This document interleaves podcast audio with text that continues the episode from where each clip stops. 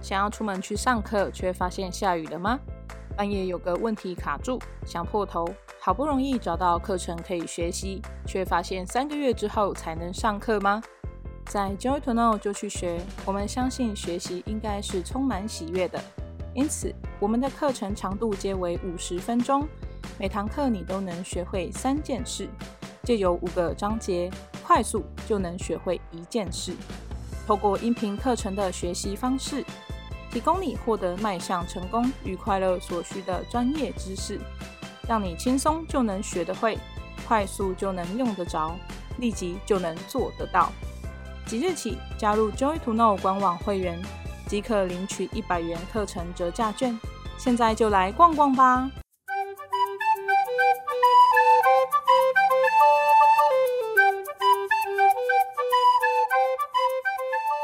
欢迎收听这集的就要播，我是 JTK 公关部门肖米勒。今天我们要来聊一个很专业的问题，但是我相信很多朋友可能跟我一样，并没有真的很认真看待过这个问题。可是这其实非常的重要。根据统计，百分之六十一的老人去看门诊会拿至少一种药物，平均每人拿到的是三到五种。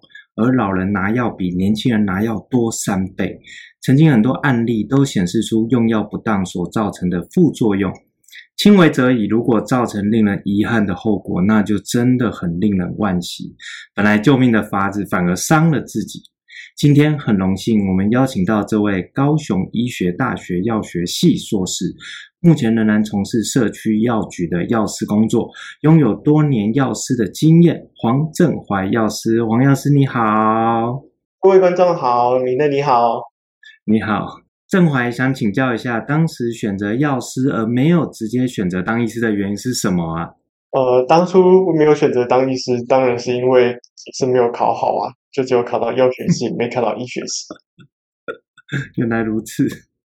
不过呢，其实我现在会觉得，就是当药师的话，就我现在很庆幸现在是当药师而不是当医师。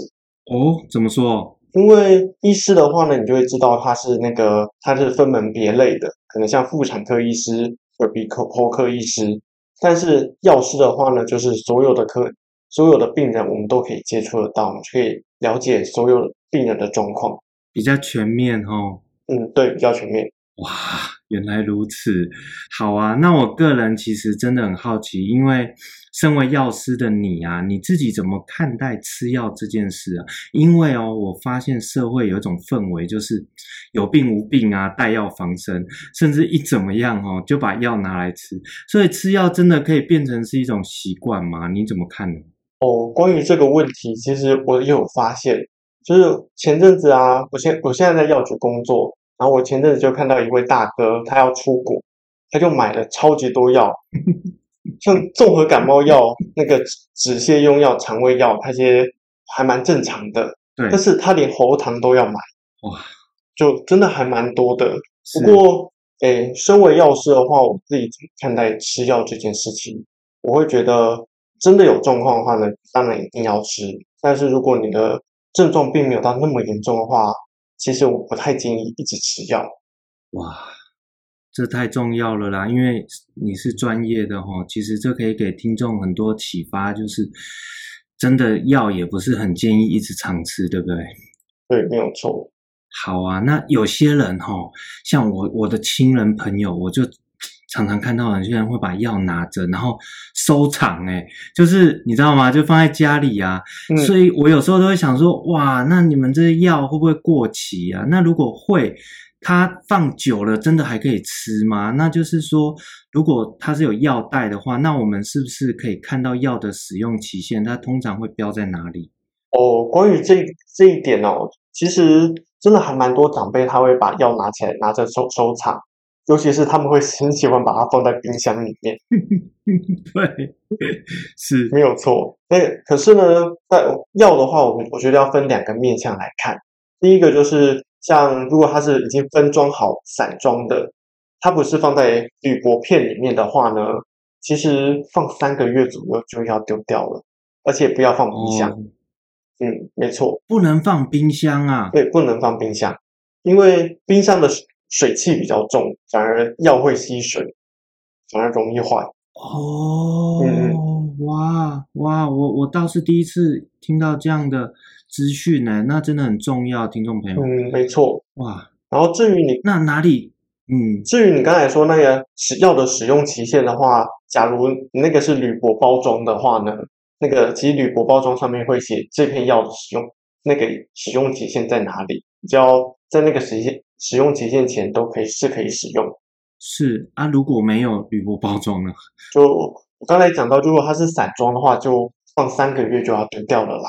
再强调一次，听众朋友，没有铝箔包装三个月，然后不要放冰箱，对不对？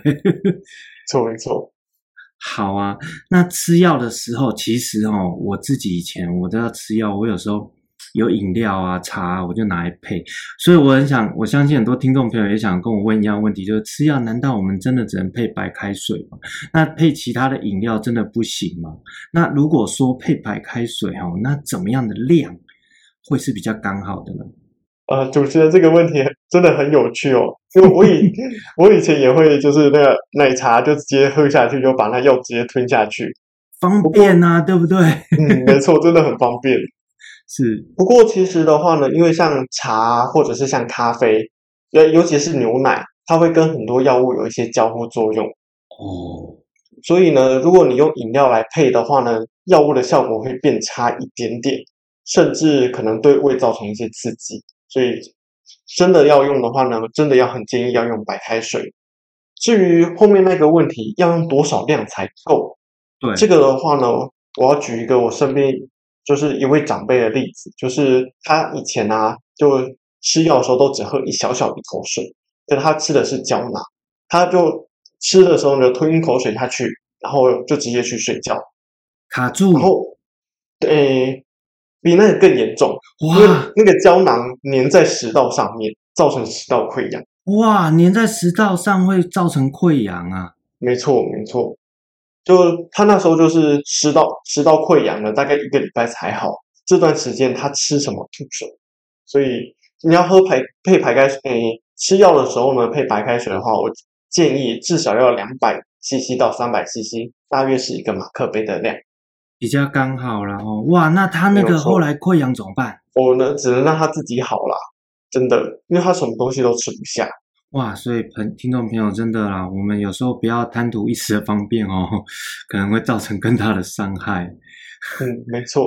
好，那之前呢、啊，其实我们每次去看医生哦，那个医生都会问说，吃药会过敏吗？说真的啦，我自己真的从来搞不清楚到底过敏是什么意思，然后。我每次都跟他说不会，哎，可是一路这样长大也没事。那能不能请 郑怀帮我们解释一下，到底吃药过敏或有可能会是怎样的一个情况啊？关于吃药过敏的话，其实真的过敏的话会非常非常的严重，尤其是有些人他会对止痛药或抗生素过敏。哇，这种状况的话，对，就是会会对止痛药跟抗生素过敏。有些人吃的话呢，他会脸肿得像猪头一样；有些人他皮肤会一大片红疹。这种状况的话，就是代表说他对这个药过敏的非常厉害，他绝对不能再吃了。是，那如果是轻微的，有可能也是过敏现象吗？有哪些呢？诶，这个的话呢，那个其实身边的那个长辈啊，或者朋友都大家都会说啊，我吃什么药会过敏，然后再问他过敏的状况是什么。嗯他就会说：“哦，我吃完之后头痛啊，我吃完之后鼻子鼻塞。”关于这个的话呢，其实很多的话是自己心理的作用，心理作用没有错。嗯，哦，所以其实就是很严重的啦，就是很明显有一些变化的，没有错。但是真的出现这种状况是绝对不能再吃，因为真的有有些人是吃药之后呢，会过敏到塞住气管，无法呼吸。这个就非常非常严重哦，它是因为会膨胀吗？还是怎么样？诶，对，那就是那个地方过敏，那个诶肌肉都整个诶血管都整个肿胀起来，然后导致他没有办法呼吸了。哇，所以朋友们还是要了解一下自己用药的一些情况很重要了。是，这样我明白了。那其实啊，我身边很多女性朋友，包括我自己过去哦，只要一头痛。或是女性朋友，她们经痛，我常会看到大家就把普拿疼啊，一些止痛药啊，哎，真的是一直吃哎，那这样好吗？吃多了会有伤害，还是会有抗药性吗？嗯，关于这个问题的话呢，其实像止痛药啊，它对我们身体确实是有一点点负担的。是，但是像主持人你刚刚讲到头，有时候头痛啊，或者是生理痛，会造成那个生活品质非常的糟糕。对，而且也会，如果你真的很不舒服的时候呢，会让你的身体有更多更多不好的物质产生。所以这时候呢，我我反而会建议药师止痛药。哦，真的影响的时候，对不对？没有错。你说吃多了会有伤害吗？关于这点的话，就是其实我在我我之后分享的课程里面有就会讲到怎么去减少药物的副作用。是。至于抗药性的话，止痛药是没有抗药性的，这个不用担心。哦，所以止痛药并不会因为吃多之后就没有效，这样？嗯，并不会。OK。嗯，之前应该有看过广告会说呢，吃止痛药二十四小时之内排出体外，对吧？啊，对，那是真的。啊。哎，这个当然是真的。OK，就你可以你可以想想看，假如它没有办法排出体外的话，那是不是我这个月吃感冒药，我下个月又感冒时，我就不用再吃药了？哦，对，可是并没有当然持续那么久的效力啊，没有错。所以大部分药其实是二十四小时就可以排出体外，这是真的。然后排出体外时，自然就不会有抗药性的问题。哇，所以如果其实真的是身体上需求真的必要啦，我们也不用担心太多这方面的问题。是，好的。那其实啊，像我们的成长过程啊，我的父母亲啊，我的奶奶啊，都有很多偏方，你知道吗？嗯，是。最最常见到的就是中药类型的，或是一些比较草药型的。那如果说我们刚好真的在服用西药，或是其实像我之前有些朋友他们在住院，那家长其实会拿一些中药或是草药来，那这样同时使用是可以的吗？会不会产生什么样的？就是反效果这样，这个问题诶，会牵扯牵扯的蛮广。是，如果长辈同时在使用中药跟西药的话，你们当然还是希望希望就是这些长辈要跟医生讨论过，因为中药跟西药是真的会产生交互作用。对，举个比较常见的例子，就是降胆固醇药跟那个长辈常吃的红曲，它们的作用非常相似。然后一起吃的话呢，副作用会发生的机会会非常非常高，是绝对不能一起吃的。哇，就是其他有可能降的太多，是不是？诶，它的这个东西的话呢，它会有一个非常严重的副作用，就它是会让你的，它会吃掉你的肌肉，让你的肌肉溶解掉。哇，我有听过，就是那个什么肌溶症，没有错。哇，原来如此诶，哇，那那。还有可能会产生什么样的情况吗？我相信听众对这个可能会蛮感兴趣的。嗯，关于这部分的话，其实最主要那个对一对医疗人人员而言的话，红曲跟降胆固醇药是绝对禁止一起不绝对禁止同时吃的。至于其他的状况的话呢，那个我还是建议要跟那个目前的主治医师来进行讨论。然后，就就算主治医师说可以，我还是会建议中药跟西药要间隔三十分钟到一个小时使用。哦，就是至少要把它们分开时间呐、啊。那有没有规定说哪一个要先，还是没？就是看情况。诶，我觉得情况有很多种，但通常我会比较建议是西药先。西药先是。因为西药的作用速度比较快，然后中药是主要是帮我们滋滋养我们的身体的。对，懂了，听众朋友就是建议啦，建议我们至少要间隔。当然，非必要我们还是尽量不要这样子，就是要医师同意，对不对？了解过后是，没有错。好的，那说真的啊。其实哦，不管是中药、西药，有些药真的很苦，尤其是 小朋友啊。家里如果有小朋友，其实我们有时候去儿童医院，哇，那小朋友在吃药的时候哭得稀花。我我们可不可以让他同时搭配一些糖果或是甜甜的东西啊？例如像巧克力啊等等的，就是去哄小孩子，可以让他们愿意把药吃下去。关于这个问题的话呢，其实你问任何医疗人员，他们都会跟你说建议不要。哦，真的哦？怎么说？哇，这出乎我意料之外的答案。诶，因为关于因为这样的话，因为其实吃糖果啊，或吃巧克力，对小朋友的蛀牙啊，或者是身体状况，其实都不是很好的，很好的，就是诶，影响都非常的大了。是，就是而且呢，那个像巧克力啊，它其实是很比较油一油一点的东西，它其实算油脂。对。对，所以其实吃下去的话呢，它那个对小朋友的在感冒过程中的话呢，反而不太建议。而且现在的话呢，对小朋友的用药，其实有很多已经设计好的药水，就是在里面已经有加一点点，就是适量的甜甜的东西，做的有点像果汁一样。所以关于小朋友的用药，其实现在的那些药水都非常的。诶，就很多很多小朋友都接受度都非常高，就是建议用药水就可以了。哦，没有没有这么可怕了啦，但是真的不建议就是搭配甜的，因为你讲一个重点，他本身已经在生病了，那个甜的东西可能会影响到他他身体本身已经受损的状况更严重，对不对？没错。哇，太棒了！那其实啊，现在坊间哦。很多维他命广告有没有？像我最近看到有些什么 B One 啊、曾国成啊，他们哇，都 都开始广告维他命。所以其实像我们有生病或是身体有一些症状啊，我们是不是可以找一些维他命，就是可以取代来直接去吃药这件事？诶，其实这个东西现在的话呢，那个医疗界讨论非常非常的多。不过我知道，我看到。不过主持人刚才的问题，就可以，我觉得要细分细分开来，因为你刚才说的是生病跟身体有一些微症状，对吧？对。就如果是真的生病的话呢，就你觉得喉咙痛了，已经发烧了，那当然就是要吃药去看医生。那是身体有些微症状，就有些人是那个感冒前期觉得喉咙有点卡卡的，或一点点鼻塞，或者他你这。嗯。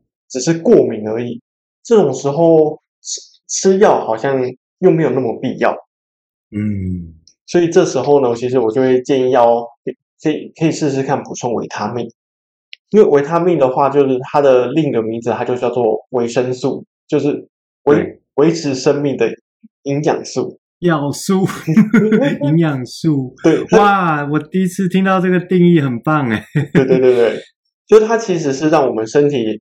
在代谢变得更好的成分，所以像维他命 C 啊，你刚才讲到 B one、B 群之类的，它会让我们身体的循环变得更好，免疫力有一点点、有一点点的改善，所以一些感冒前期或一些细微症状都都会有都会有帮助的。哇，太棒了！好啊，那来到广播的最后，我想借你的专业，我们是不是给听众一些建议，就是？哪些药我们真的不要常吃？那常吃可能会造成的一些副作用啊，或是结果这样。哦，关关于这个的话，嗯，我第一个想到的啦，就是，哎，其实很多长辈很喜欢的事情，就是他们只要肌肉酸痛，他们就开始吃消炎止痛药。嗯，尤其是有一些长辈，他们就是，哎，只要不舒服就吃，吃的很凶。对，可是。嗯消炎止痛药啊，我刚才其实有提到说，它对胃、对肾脏都会有一点点负担。是，那短期吃没有关系，就像刚才有有一个问题，好像是说女性生理痛嘛，嗯，短期吃没关系，但对长辈而言，他是一年一年四季，他全那个全全年都有点不太舒服，他就一直吃，那其实对他的胃啊、肾脏啊负担都很大，所以。很多长辈会胃溃疡或洗肾，其实觉得有部分原因是消炎止痛药造成的。哇，太棒了，太棒了，听众朋友！所以如果家中有长辈啊，其实他们本身代谢就已经有点退化，对不对？那如果又加重，哇，难怪很多长辈会需要洗肾呢、啊。非常好，所以就只有止痛药、消炎止痛这一类的，是不建议常吃的吗？这样？嗯。我目前想到最就是一一定要处理的，一定是像是消炎止痛药。至于其他比较常见，像是降胆固醇，然后降血压药，因为它是让我们维持我们身体正诶状况的用药。其实如果没有特别的副作用，我会建议那个遵照医生医嘱，不要停药。对，还是要维持吃药的习惯，就是不能随便自己停啊，因为身体已经经过专业医生判断是需要。哇，非常好！今天很开心哦，邀请到我们专业的药师郑怀来跟我们分享这么多很重要，但是往往啊我们都会忽略的一些用药尝试。想要了解更多啊，可以到我们的官网 joytoknow.com，郑怀老师上架了一个课程，课程名称就是轻松看懂药袋。哇，我相信市面上很少有这样的课程教我们如何把药袋看懂。我们请郑怀啊，简单跟听众朋友介绍一下这个课程可以学到什么，好吗？哎，各位观众大家好，就是我我也想要分享这堂轻松看懂药袋的课程哈，是因为我在医院在药局工作的过程中呢，其实蛮多民众民众甚至像是长辈的话，他们拿到药。他们拿到药第一件事就是问说：“哎，这个药怎么吃？”他们但是其实药袋上面都标示的很清楚，我们可以就是回去的话呢，你可以根据药根据药袋上的给你的资讯，马上知道，哎，我要这些药要怎么吃，我怎么好好照顾自己。因为我我真的在工作的这段期间的话呢，我我有感受到健康的话呢，不是。医生的事也不是我们药师的事，而是每一每一个人他们自己的事情。然后希望大家，的希望大家透过轻松看懂药袋这这堂课，然后更更能够照顾好自己跟身边家人的健康。谢谢大家。哇，谢谢郑怀老师。